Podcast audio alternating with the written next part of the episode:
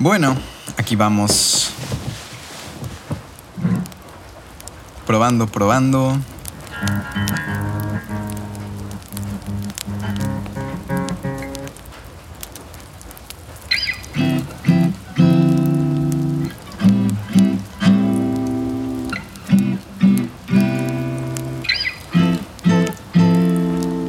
Antes que nada, tienen que saber ya de por sí es bastante vergonzoso para mí. Creo que desde toda la vida he tenido un tema con, con la vergüenza, con exponerte, con mostrarte. Pero dirán, Luis, si tú haces podcast desde hace tanto tiempo y haces estas entrevistas, y sí, es que hacer entrevistas es diferente, porque de alguna manera me da la chance de ser un poco más camaleónico y volverme como mi entrevistado necesita que sea. Pero hoy estoy solo, con mi cerveza, salud. Bueno, es una cerveza con limón, tiene 2% de alcohol, o sea que no se preocupen que mi voz no se va a distorsionar a medida que pase este, este tiempo.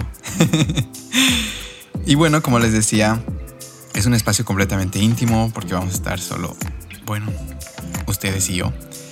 Y la idea es tener una conexión más íntima, tener un lugar seguro donde tal vez sientas que ese amigo que te cuenta, que te manda un audio súper largo y estás aprovechando el auto o el gimnasio caminando, escuchando. Y nada, la idea de este espacio que se llama Justo lo que necesitabas escuchar con Luis Muñoz es que pueda compartirles, qué sé yo, libros, podcasts, videos, frases que resuenan conmigo, mmm, textos, Instagrams, Facebooks, videos divertidos y todo lo que tal vez en la semana haya resonado fuertemente conmigo. Quiero contar historias personales, que de hecho este, este primer episodio va por ahí. Quiero contar, obviamente, con toda la, la confianza y privacidad de, de, las personas con las que trabajo, con las personas que conozco, algunas, qué sé yo, historias que resuenen de personas que tengan situaciones que diga, wow, esto vale la pena contar porque sé que va a servir. Y algo que me pasa mucho con los clientes de coaching es que les digo, si algo descubro contigo que sé que va a ayudar a más, lo voy a compartir. Y voy a cuidar tu identidad. No voy a decir tus más grandes secretos. Pero sí voy a crear con eso un poco de luz. Algo que he aprendido en estos wow, sí, ya cinco años de, de hacer podcast, de trabajar con personas, es que cuando alguien abre su corazón al extraño o a otro, le ayuda a sanar. Y si hacemos una comunidad donde podemos no tener miedo a decir las cosas que nos incomodan, las cosas que nos duelen, eh, obviamente después de un trabajo, no, no de la nada, no, no desde la herida, sino desde, desde la cicatriz, podemos ayudar a más. Entonces de eso se trata. Y obviamente en este momento de mi vida estoy en Barcelona. Acabamos de improvisar un estudio con el Alfi, que aquí está el mate yoga delante mío. Detrás mío hay almohadas, hay una frazada colgada del espejo. Estoy sentado en medio que media flor de loto. Búsquenlo en Google si es que quieren verme cómo estoy sentado. Y nada, son las 12 de la noche por suerte no tengo, esta vez no tengo vecinos que se van a enojar por hacer esto. Entonces me da esta oportunidad de, de hacer este podcast con mucha libertad. Bueno, tal vez cualquier rato llegue Andy, salió con su amiga. Y si es que suena la puerta, pues, pues no pasa nada. Seguro que va a entrar con las pies de punta sonriéndome, o sea que no pasa nada. Ah, ok. Yo creo que empezamos, ¿no? Algo que de verdad creo es que una buena historia te puede cambiar el día, la semana, el mes, el año y la vida. Más de una vez he escuchado un podcast o he aprendido de alguien, que sé yo, saliendo y de la nada me quedo como maravillado de que alguien haya hecho algo que yo creía que era imposible. Entonces, lo que van a escuchar hoy es justo lo que necesitaban escuchar. Tenemos un formato bastante simple y algo que quiero incorporar en todos ustedes es que puedan respirar mejor. Que tomen conciencia de que respirar mejor es vivir mejor. Entonces, vamos a hacer una relajación corta. Van a inhalar por la nariz. Y exhalen por la boca como si tuvieran que empañar un vidrio. Inhalo por la nariz. Exhalo por la boca.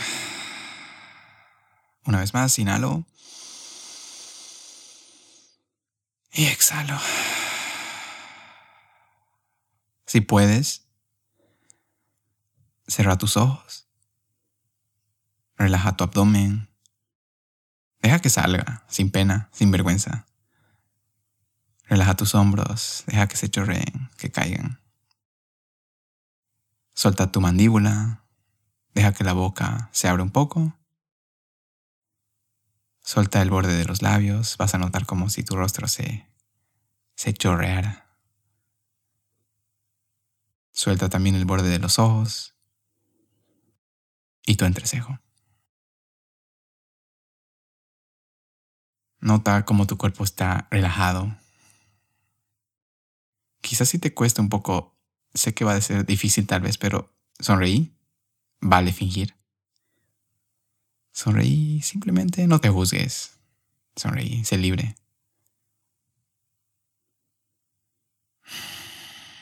Observa tu respiración. Y con un parpadeo suave, cuando te sientas completa, completo, abre tus ojos. Ok, ahora sí, bienvenido. En ese estado mejor, mejor, mil veces mejor. De hecho, las mejores cosas suceden cuando estamos relajados, no cuando estamos con tantas expectativas. Bueno, justo lo que necesitaba escuchar. Te trae hoy una historia terrible, terrible para mí. Perdona a la gente tal vez de Santa Cruz o de otras partes de, Latinoamérica que pronuncian la R a la perfección me siento muy fingido. Yo, yo no digo, yo no digo perro, siento que estoy fingiendo. Digo perro. Es una W-R-O, perro. Pero se siente más, más seguro y estoy seguro que la, gente de Cochabamba y tal vez La Paz me entiende. Entonces, si mis R's se notan más, es porque soy de Cochabamba. bueno, les iba diciendo, porque aquí, aquí viene la historia. Este episodio se llama Visa denegada.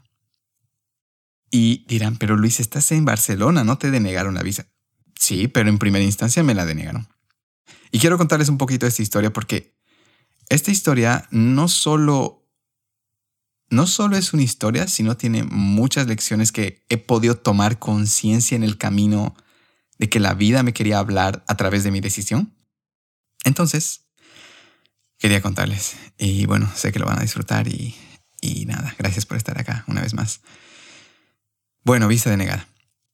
La cosa es que más o menos en noviembre del 2020, sí, empiezo a salir con Andy y Andy me dice que se va a Barcelona. Ese momento, que le digo que bien, qué lindo, y voy a hacer una pausa acá, vamos a ir más atrás en el pasado, más o menos año 2010, tal vez, tal vez un poco antes. Mi abuelo me empieza a ser súper fan del Barça. logro viajar el 2011 a Barcelona con mi familia. El 2014 me gano un premio en Barcelona, logro jugar en el Camp Nou, meto un gol. Vuelvo a Barcelona una vez más eh, con mi hermana. Y fue una ciudad que me enamoré. Era como si me llamara, me seduciera, me seduciera, me sedujera. y digo, qué loco que esta chica, bueno, nos estamos conociendo y se va para allá. Y ahí es cuando, bueno, meses después, en noviembre, diciembre, que se va, me nace algo de, este es el momento de irme. Por fin se me va a dar la chance. Yo tengo 30 años y digo, ok, creo que esa es la oportunidad de, sacar esta nacionalidad. Yo nací en España, solo estuve unos meses, por eso no tengo el acento. Mis papás son bolivianos, simplemente ellos estaban estudiando. Pero por fin es el momento de que yo puedo sacar esta nacionalidad. Las cosas no son tan fáciles porque al día de hoy, em, octubre de 2021, no la tengo. Sin embargo, este sueño como que empieza, empiezan a juntarse las piezas. Esta chica genial, con la que le estoy pasando súper bien y estamos riendo un montón y nos parecemos un montón, justo se va a la ciudad de mis sueños. Entonces, ¿cómo me voy? ¿No? ¿Cómo trato de encajar todas las cosas buenas que me estaban sucediendo y digo, bueno, con la pandemia quizás esta es la oportunidad de irme? Entonces, el, sí, en febrero consigo este curso que estoy disfrutando muchísimo aún acabado, que es un posgrado en neurocomunicación y oratoria. Más que neurocomunicación, el tema oratoria. Aplico, sale. Y bueno, ahora con un papel de que dice que tengo algo pagado, puedo aplicar a la visa. Aplico en febrero, mm, sí, febrero más o menos, y digo, ya, yo creo que voy a estar en Barcelona para abril. Me llega el día de la confirmación de la cita, que resulta ser un 13 de mayo. Entonces desde febrero, marzo, abril, mayo, empiezo a esperar para que se me dé la pinche cita. Notarán como una persona, eh, qué sé yo, cuando te enamoras, que quieres estar todo el tiempo con esa persona, aparte que, no sé, no sé ustedes, pero yo soy súper impaciente, ¿no? Y que te digan, tienes que esperar casi cuatro meses para que te, te puedas venir a presentar tu solicitud. Y de ahí cuánto más esperar. Bueno, haciendo la historia corta, después de mucha ansiedad y de igual de aprender a tener una relación a distancia, de encontrar maneras de conectar, eh, que eso es súper importante, ¿no? Que de hecho a unos amigos les está pasando, haciendo un paréntesis. Es como que si es que estás con alguien y la cosa está muy buena y aparece la distancia a probar la relación, es un examen. Porque si no puedes aguantar la, la distancia pues quizás no es la persona, ¿no? O no es el momento. Entonces sí, empiezan a ver esos indicadores donde empezamos a tener esta relación a distancia que funciona muy bien. Llega el 13 de mayo, primera prueba de nuevo, porque de mucho tiempo me estoy subiendo en un avión, avión COVID. Y para las personas que no lo saben, pues yo he tenido mis peores momentos, mis ataques de pánico en aviones. Entonces, primera prueba, ok, ¿te quieres ir a Barcelona? Pues te tienes que subir un avión para ir a La Paz. Ok, primera prueba, 13 de mayo. Creo que viajé a las 6 de la mañana o no me acuerdo si fue un día antes. Y estoy respirando profundo en el avión. Por eso les dije al principio de este episodio, la respiración es clave. La respiración es el ancla del presente. Entonces, es como que si necesitas una prueba de que estás aquí ahora y que tu cabeza está en otros lados, respira con conciencia. Entonces empiezo a respirar en el avión, noto la ansiedad subir, por suerte me tocó un asiento adelante, que eso me da cierto alivio. Dígame por qué, no sé. Supongo que porque la salida está más cerca. Y logro pasar los 45 minutos y digo, ok, no pasa nada, no me hizo nada la ansiedad, no tuve ataque de pánico ni nada, logré atravesar. Aparte que me puse tip aquí. Para gente que tiene mucha ansiedad, eh, está comprobado científicamente que distraerte va a funcionar. No es la solución más óptima distraerte porque puedes empezar a distraerte con otras cosas. Pero distraerte, ¿qué me refiero? Pues me puse un podcast y al mismo tiempo leía un libro. Suena loco. ¿Y qué, y qué estaba? Escuchando, leyendo. Y la verdad es que estaba leyendo más que escuchando. Me sirvió. Llego a La Paz, voy a la cita, todo confiado, y eh, hago la cola, tremenda cola, por cierto. Presento mis papeles, eh, me toca una, vamos a decir, una, una persona interesante que no me sonreía para nada. Yo trataba de sonreírle y nada. Y, bueno, logro presentar todos los papeles. Y de ahí digo, ¿en cuánto tiempo va a estar? Y me dicen, puede estar hasta, hasta en cuatro semanas. Y yo digo, bueno, yo soy Luis Muñoz, la vida me sonríe, soy un suertudo Sagitario, Luna en Acuario, ascendente Capricornio, no pasa naranjas. Y no, no funcionó nada de eso. Fueron cuatro semanas de muchísima ansiedad, de llamar, de escribir, de decir dónde está y de decirme, bueno, te hemos dicho en, perdón, me dijeron dos, tres semanas o tres a cuatro semanas. Pero la Embajada de España en Bolivia me lo envió a las cuatro semanas y dos días, creo. Y había, teníamos estos días de, de confinamiento, entonces era bastante difícil, no, no los juzgo. Llegué el lunes, donde me dice, aquí está tu paquete, aquí está tu visa, entre comillas. Voy a, la, a FedEx en la 25 de mayo y digo con una sonrisa, ya llegó mi paquete, sí, aquí está Luis. Ok, gracias. Y agarro el sobre confiado digo, ah, no pude pagar el parqueo. Entonces le dije a la chica que me esperó un, cachito, un, momento, y que iba a ir a cambiarme un billete para darle las monedas. La cosa es que yo todo confiado, imagínense Luis Muñoz en el kiosco de la 25 de mayo y Ecuador, que hay una señora ahí, con su sobre en la axila, agarrando su billetera y tratando de buscar el billete para pagarle y esperar a que me lo cambie. La señora ve mi billete, que era 50 creo, y me dice, espérame, caserito. Se va, entonces Luis Muñoz dice, bueno, es momento de ver mi visa, de definir cuándo me voy a España.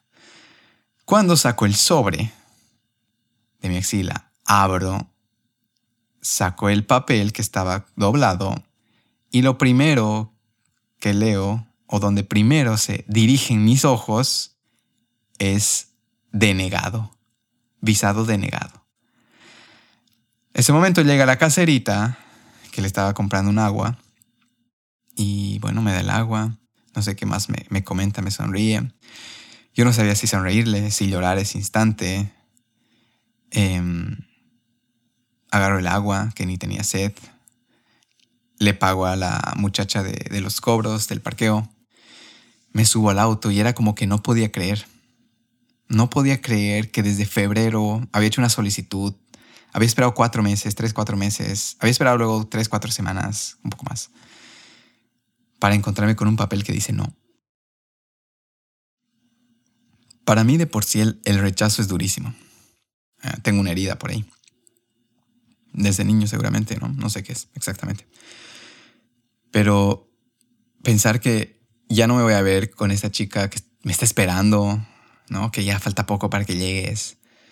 Eh, que me está esperando emocionalmente, que me está esperando también por encargos, que logré hablar con personas de ella que quieren enviarle, sus familiares, qué sé yo.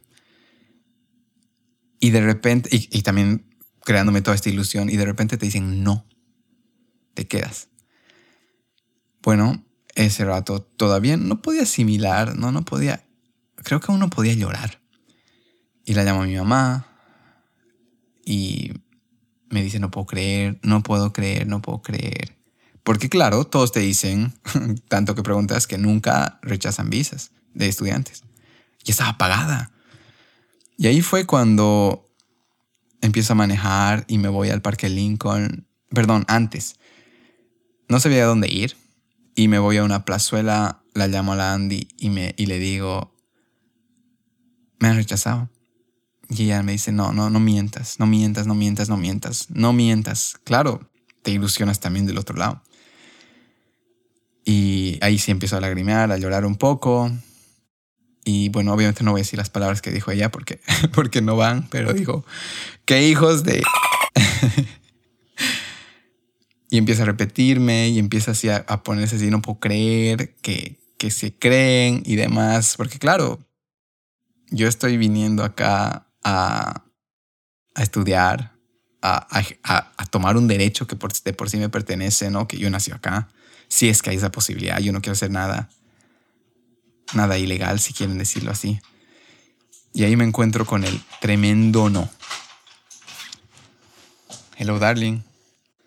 No te preocupes. Bueno, tal como dije al principio del episodio, había la posibilidad de que el Andy entre y me empiece a sonreír y se escuche la puerta, no pasa nada, seguimos con la historia. Y bueno, colgamos el teléfono, empiezo a manejar nuevamente llorando, sin saber a dónde ir y por algún motivo de la vida. Me voy al parque Lincoln y necesito pasto, digo. Me tiro al pasto y empiezo a mirar el cielo, empiezo a llorar. Y empiezo a llorar, las lágrimas se caen al, al pasto, y aparece un perro corriendo como loco y lo miro porque me pone nervioso, pero le sonrío. Es un perro corriendo, nunca, nunca es una, nunca, no puedes no sonreír cuando un perro está corriendo, creo yo. Y ahí es cuando algo me entra y dice, no, es que tiene que haber algo, tiene que haber algo más. Y bueno, voy al auto nuevamente, me subo, agarro el papel y empiezo a leer letra por letra, ¿no? Como si las dibujara con mis ojos, empiezo a leer letra por letra. Y ahí me encuentro con este famoso recurso de reposición. Llamo a la embajada y le digo, me acaban de rechazar. Cumplo con todos los requisitos que han pedido. Tengo todo en orden. Nunca he tenido ningún problema. Y bueno, la persona que me atendió bastante fría me dice, yo no le puedo indicar cómo usted puede entrar al espacio Schengen. Y me quedo, me quedo algo seco, ¿no? Y, no hay algo que pueda hacer. Y ahí me dice, puede presentar recurso de reposición, esto es lunes. Ok, recurso de reposición, ¿qué es eso? Bueno, tiene que presentar más pruebas de que usted eh, eventualmente vuelve a, Bolivia. Entonces digo, ok, voy a hacerlo. ¿Cuándo puedo ir? Y me dice, puedes entregar este mismo jueves. Entonces, de lunes a jueves, me dedico como que a, crear esta, esta intención, este documento, a recopilar más pruebas de decir que tengo una, tengo una vida ya que no pasa nada, yo no quiero hacer nada ilegal. que, de verdad que, gracias a Dios pues estoy en una posición privilegiada y simplemente quiero ir a, cumplir un sueño, ¿no? Y ahí es donde escribo esta carta súper emocional que es, es para llorar, ¿no? No sé si la, podría compartir. El que quiera la carta, pues me, escribe y se la mando. Pero donde expongo documentos y sentimientos mezclados para decirles, denme la visa. La Andy es súper buena editando.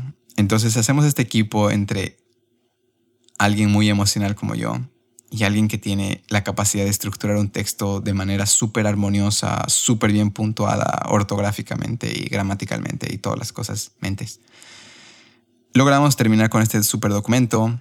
Mi mamá igual escribe una carta complementando, que por cierto mi mamá fue clave en todo este proceso igual sin ella, sin mi papá, igual no, no podría estar acá y lo tengo que admitir. Su apoyo en todo sentido. Y bueno, igual mi mamá, mi papá, mis hermanos, todos tristes por mí. Todos mis amigos a los que les dije me rechazaron tristes por mí. Era como que no puede ser que te quedes.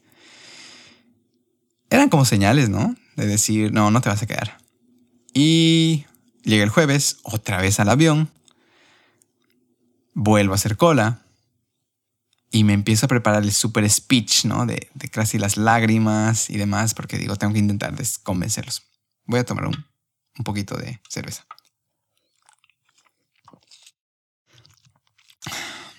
Rico. Llega el jueves. Em, bueno, ya estamos el jueves. Empiezo a, a moverse la, empieza a moverse la fila. Llego a mi turno y trato de decir unas cuantas palabras y el este hombre español me dice, no, a mí no me cuentes, ¿no? No me acuerdo qué palabras utilizó, pero algo por ahí. Y yo digo, claro, este hombre está cansado de que la gente le diga por qué tienen que darles visa. Entonces le digo, oye, somos muy, muy vuelteros, ¿no? Le digo. Y me dice, sí, madre mía. Entonces logramos intercambiar una sonrisa. Y él me dijo, yo no soy el que te va a aceptar o no. Yo solo las recibo. Presento mi recurso de reposición y me voy. ¿Cuándo puedo volver para mi respuesta? Me dice, ven en una semana. Ok. Me voy a Cochabamba.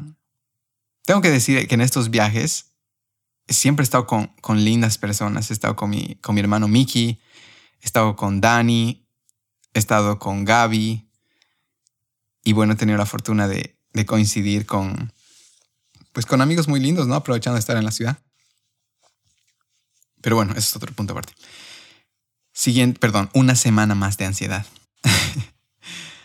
Logro pasar, sobrevivir esa semana. De nuevo otro avión. Esta vez ya era más, más fácil, era como subirse un micro. Logro subirme al micro, llegar a La Paz y vuelvo a ir a la embajada. Empiezan a separar las colas porque por si acaso son diferentes colas las que recogen, las que entregan recursos de reposición, las que van a una entrevista para solicitar visa y las que van a recoger su respuesta del recurso de reposición, quién era yo. Voy a recoger mi recurso de reposición. Entran las cinco primeras personas, empiezan a salir súper tristes. Yo digo, fuck. Soy el segundo en la fila después de que entraron esos cinco. Y al lado mío había un hombre que tenía que entregar su recurso y estaba muy ansioso. Preguntaba a toda la policía hasta que la, policía lo riñe, ¿no? Y le dice, tenga paciencia, señor. Se queda con su carita triste y pues algo dentro mío me entra y le digo, como que tranquilo, ¿no? O sea, tienes que esperar a que nos entreguen a nosotros y ustedes van a entrar luego. Nos van a dar las respuestas a todos nosotros y luego ustedes presentan. Y le pregunto, ¿no? ¿Por qué te han rechazado? Y me empieza a contar su historia. Estaba con unas ganas de hablar y hay personas que necesitan hablar. Hay personas que están súper guardadas. Perdón, eh, estoy emocionado y golpeo la mesa. Hay personas con tanto dentro que de la nada les das un pinchacito si quieres y empiezan a soltarte. Y ahí yo me di cuenta que, que él necesitaba hablar y me empieza a decir, es que mis hermanos, es que yo no sé por qué me han rechazado. O sea, necesitaba que alguien lo contenga. Simplemente escuchando y lo empieza a escuchar y lo empieza a escuchar. Y nada, termina de hablar y le digo, bueno, espero que te den la visa. Espero que puedas presentar tus papeles y que todo salga bien. Y me mira con una cara de extrañado, ¿no? Un hombre, porque en esta sociedad donde el hombre no se le puede, no se puede expresar mucho, de nada, un tipo extraño en la cola te dice, espero que te den la visa. Y él me mira con unos ojos de niño y me dice, espero que a ti también te salga, me dice. A los 30 segundos tal vez que estábamos así entre que charlando y demás, sale una persona de la embajada y grita, Luis Fernando, Luis Fernando. Y yo digo, yo soy Luis Eduardo, pero tal vez se está equivocando. Y me acerco y le digo, Luis Eduardo, le digo. Y me dice, ay, perdón, ve mi carnet, ay, perdón. Ven a un lado, me dice. Me hace un lado de la cola yo digo, esto es o muy bueno o muy malo. y me dice, me mira a los ojos y me dice, te han aprobado tu recurso. Ese momento, todo, todo ese febrero, marzo, abril, mayo, era como... Y me dice, ok, te han aprobado, pero tienes que traer un pasaje ya. Y yo le digo, claro que sí. Y en ese momento, pues, em, termina de decirme eso y voy corriendo por la calle con una sonrisa. Después de que me dijo eso, me acuerdo cruzar la calle gritando y la gente me miraba y yo estaba feliz y le empiezo a llamar a Landy, le empiezo a llamar a Landy no me contestaba porque ella me dijo, tengo que ser la primera en enterarme si es que te dan o no. Tengo que ser la primera. Y le empiezo a llamar y no me contesta y no me contesta y no me contesta. Yo ya caminé como tres cuadras sonriendo. Cuando me contesta, yo empiezo a correr así con mi celular en la mano y en la cámara. Y, nos decimos darling. Y empiezo a correr, darling. Ella me decía, ¿qué ha pasado? yo, darling. Y yo seguía corriendo a toda velocidad por La Paz, ahí por la calle de las embajadas, darling. Y claro, ella se da cuenta que me han dado y empieza a llorar. Y yo empiezo a lagrimear y ella estaba con sus roomies, que son dos chicas hondureñas que quiero mucho, Gloria y Majo. No sé si van a escuchar esto. Y todos nos empezamos a emocionar y a llorar. Y es como que voy a ir, voy a lo, he logrado. Y ha sido como quitarte todo ese peso, esa ansiedad de una. Y ahí fue como... Ah, primera lección y más importante de este podcast. La vida te va a dar lo que deseas, pero te va a preparar para eso. ¿Qué significa eso? Quiero una empresa, va a haber adversidad, porque para que tengas esa empresa te va a costar, va a haber obstáculos, va a haber trabas, va a haber dolor, va a haber ansiedad. No es posible que se te regale todo porque no tendría sentido. Yo sé que hay personas que les sale todo, como a mí, mucho tiempo hasta esto. Pero realmente cuando tiene que ser lo tuyo, te tiene que preparar la vida. Entonces de repente, los cuatro aviones que tomé para tener esta visa a La Paz, tres o cuatro, me estaba preparando para el viaje de 12, 14 horas. De repente toda esta capacidad de empujar y el apoyo de toda, de toda mi familia y de Andy era como, ok, te tenemos sostenido, ¿te das cuenta? Y empiezo a darme cuenta, ¿no? De, de que todo eso había sido una preparación. Y ya tenía la visa aprobada. Si bien este episodio se llama visa negada, al final me aprobaron la visa. Entonces, eso fue uno. Puedes desear algo y puedes empezar a trabajar hacia aquello. Pero ten presente que la vida te va a preparar para eso. Y preparar no significa que te va a preparar algo como tu abuelita con todo amor y ternura. Preparar significa que es, ok, aquí se vienen las pruebas, por si acaso. Si realmente lo quieres, aquí se vienen las pruebas. Yo podía enojarme el día que me rechazaron, no tocar ese papel o triturarlo, ¿no? Dejar que mi ira gane más que mi dolor, mi tristeza, y no hacer nada, y no llamar y decirles qué puedo hacer. Pero yo quería tanto que he dicho voy a encontrar hasta que realmente me cierren todas las puertas, voy a aceptar esto. Entonces, yo no sé qué tal vez te está viniendo a tu cabeza, si es un sueño, si es algo, pero ten presente que va a haber muchos obstáculos y que si realmente quieres algo los vas a atravesar todos y la vida te lo va a dar. Tengo una certeza en eso. Y si no te lo va a dar es porque sabe que no es tu camino. El otro punto importantísimo acá, al menos para mí, es el rechazo. Creo yo que una y otra vez nos van a rechazar en diferentes cosas, en el amor, de pareja hablo, nos van a rechazar en trabajos, nos van a rechazar en, proyectos, en relaciones interpersonales, amistades, en todo. Y no se trata tanto de la otra persona, porque nos rechazan, sino cómo manejarlo. Porque el que sabe manejar el rechazo está hecho. Porque sabe avanzar a pesar de los obstáculos. Entonces, aquí viene el trabajo del ego. El ego a veces dice, no, yo soy muy importante, a mí nadie me rechaza y si tú me rechazas me enojo y me voy. Pero en realidad, ¿qué hay detrás del rechazo?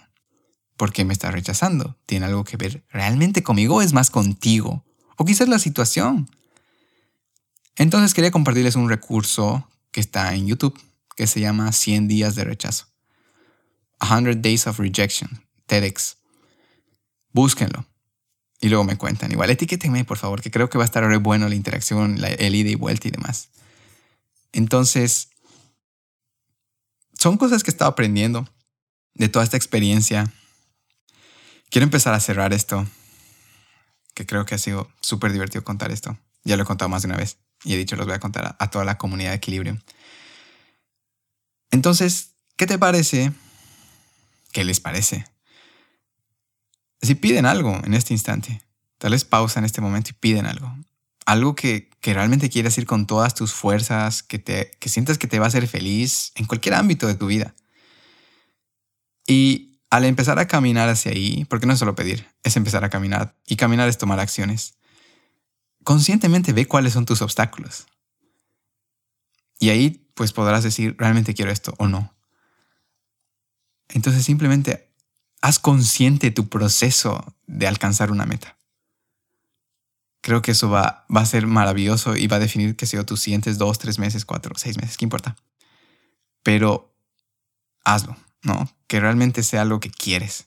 Y vas a ver los obstáculos. Y ya no vas a decir por qué a mí, sino dirás, ah, me acuerdo de ese podcast que dijo Luis que va a haber obstáculos. ¿Quiero atravesarlos? ¿Realmente me importa esto? Quizás algunas personas dirán, pero ¿hacia dónde? ¿No?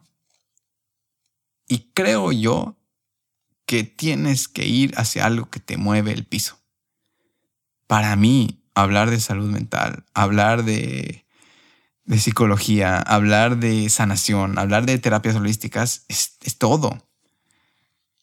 Y algo que también a mí me mueve mucho son las relaciones interpersonales que puedo tener en este mundo. Y no puedo mentir en decir que esto solo se trata de equilibrio y demás, sino realmente se trata también de, este impulso que llega a esta chica genial que me mueve el piso y digo, ¿cómo no voy a mover todas mis fichas para ver qué pasa? Porque nada, no lo tienes asegurado. Y hay momentos que la pasamos súper bien y hay momentos que no es tan fácil. Entonces, yo no sé qué te mueve al piso, pero no te voy a juzgar, pero involúcrate al 100% ve qué es esa cosa que hoy te mueve el piso y empieza a caminar así y empieza a ver los obstáculos que van a aparecer. Bueno, pues muchísimas gracias por haber estado conmigo estos 35 o 40 minutos casi. hago esto desde un lugar muy profundo y con mucha, mucha vulnerabilidad y, y debo decir algo de vergüenza. Porque sé que esto no es tan camaleónico. Esto, realmente ese soy yo. Realmente si un día me, encontré, me encuentran en una fiesta, en un café y de nada logramos empezar a hablar y a mandarnos audios o lo que sea, esto es lo que hay. Entonces, para mí es, es sí, sagrado. Sagrado hacer esto para mi crecimiento, sagrado hacer esto para, para mi misión de vida, sagrado hacer esto porque siento que, que algo va a resonar con alguien, o con muchos, o con todos, y no importa. Lo hago porque sé que lo necesito y alguien lo necesita. Y bueno, también te impulso a compartir a tu amigo Luis con otras personas, eh, a compartir este episodio quizás con esa persona que le cuesta ser rechazado o rechazada, quizás esa persona que tiene un sueño y aún pues no le, le, sí, le está costando o algo le mueve el piso y, y necesita escuchar esto. Quizás es justo lo que necesitaba escuchar. Muchísimas gracias y los veo en el siguiente episodio. Adeu.